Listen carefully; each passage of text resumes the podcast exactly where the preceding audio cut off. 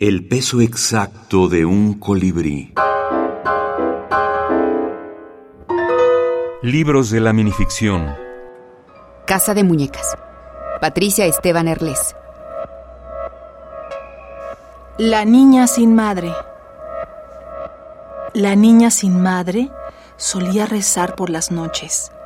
Enterrada entre las sábanas frías, castigada a dormir bajo el crucifijo que habían arrancado de su ataúd justo antes de sellar el nicho.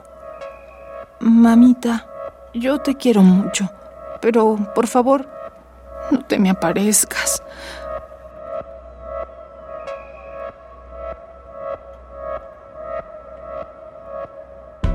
Patricia Esteban Erles, Casa de Muñecas. Páginas de Espuma, España, 2012. Creo que en la, en la escritura intento librarme de fantasmas, de miedos, eh, de enigmas. Me pregunto muchas cosas en la vida, me asustan muchas cosas y la escritura puede que sea la única vía, el único canal que me permite encontrar algunas contestaciones a esas preguntas y también eh, buscar caminos paralelos, ¿no? escaparme cuando, cuando algo me da demasiado miedo o me genera una incertidumbre difícil de soportar.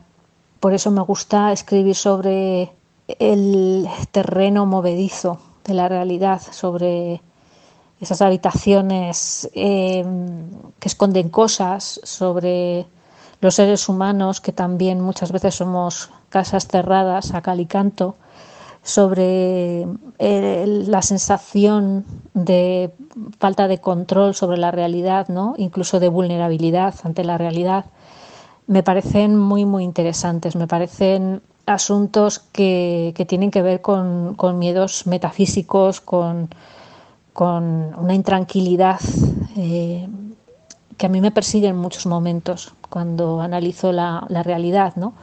Y creo que tiene que ver con eso, con, con una especie de terapia que autogestiono para curarme de aquello que o no entiendo o me asusta simplemente.